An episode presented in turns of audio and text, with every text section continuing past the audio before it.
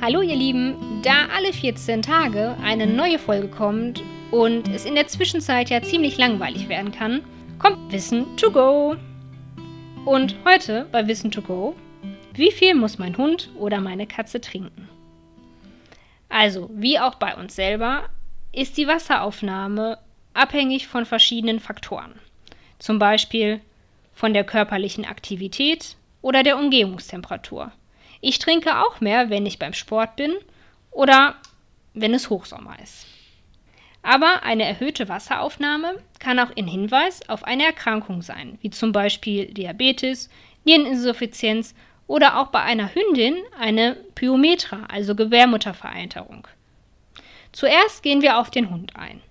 Der Hund hat eine normale Aktivität.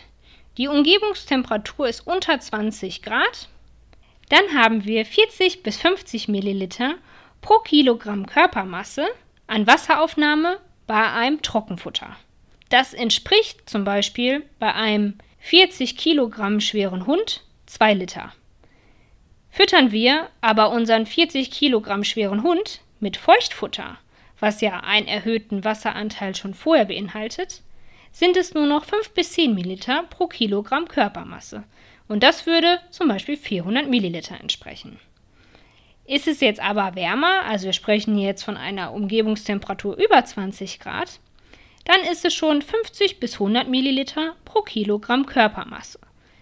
Das entspricht wieder, nehmen wir jetzt mal wieder den 40 Kilogramm schweren Hund, 2 bis 4 Liter.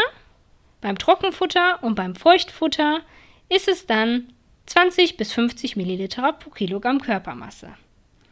Bei der Katze machen wir das jetzt ein bisschen einfacher. Eine Katze, die durchschnittlich zwischen 3 und 4 Kilogramm wiegt, trinkt 200 Milliliter am Tag. Eine Katze hat aber auch die Fähigkeit, ihren Wasserhaushalt durch eine hohe Harnkonzentration zu regulieren. So, ihr Lieben, das war Wissen to go. Kurz und knapp ein paar Fakten. Bis nächste Woche.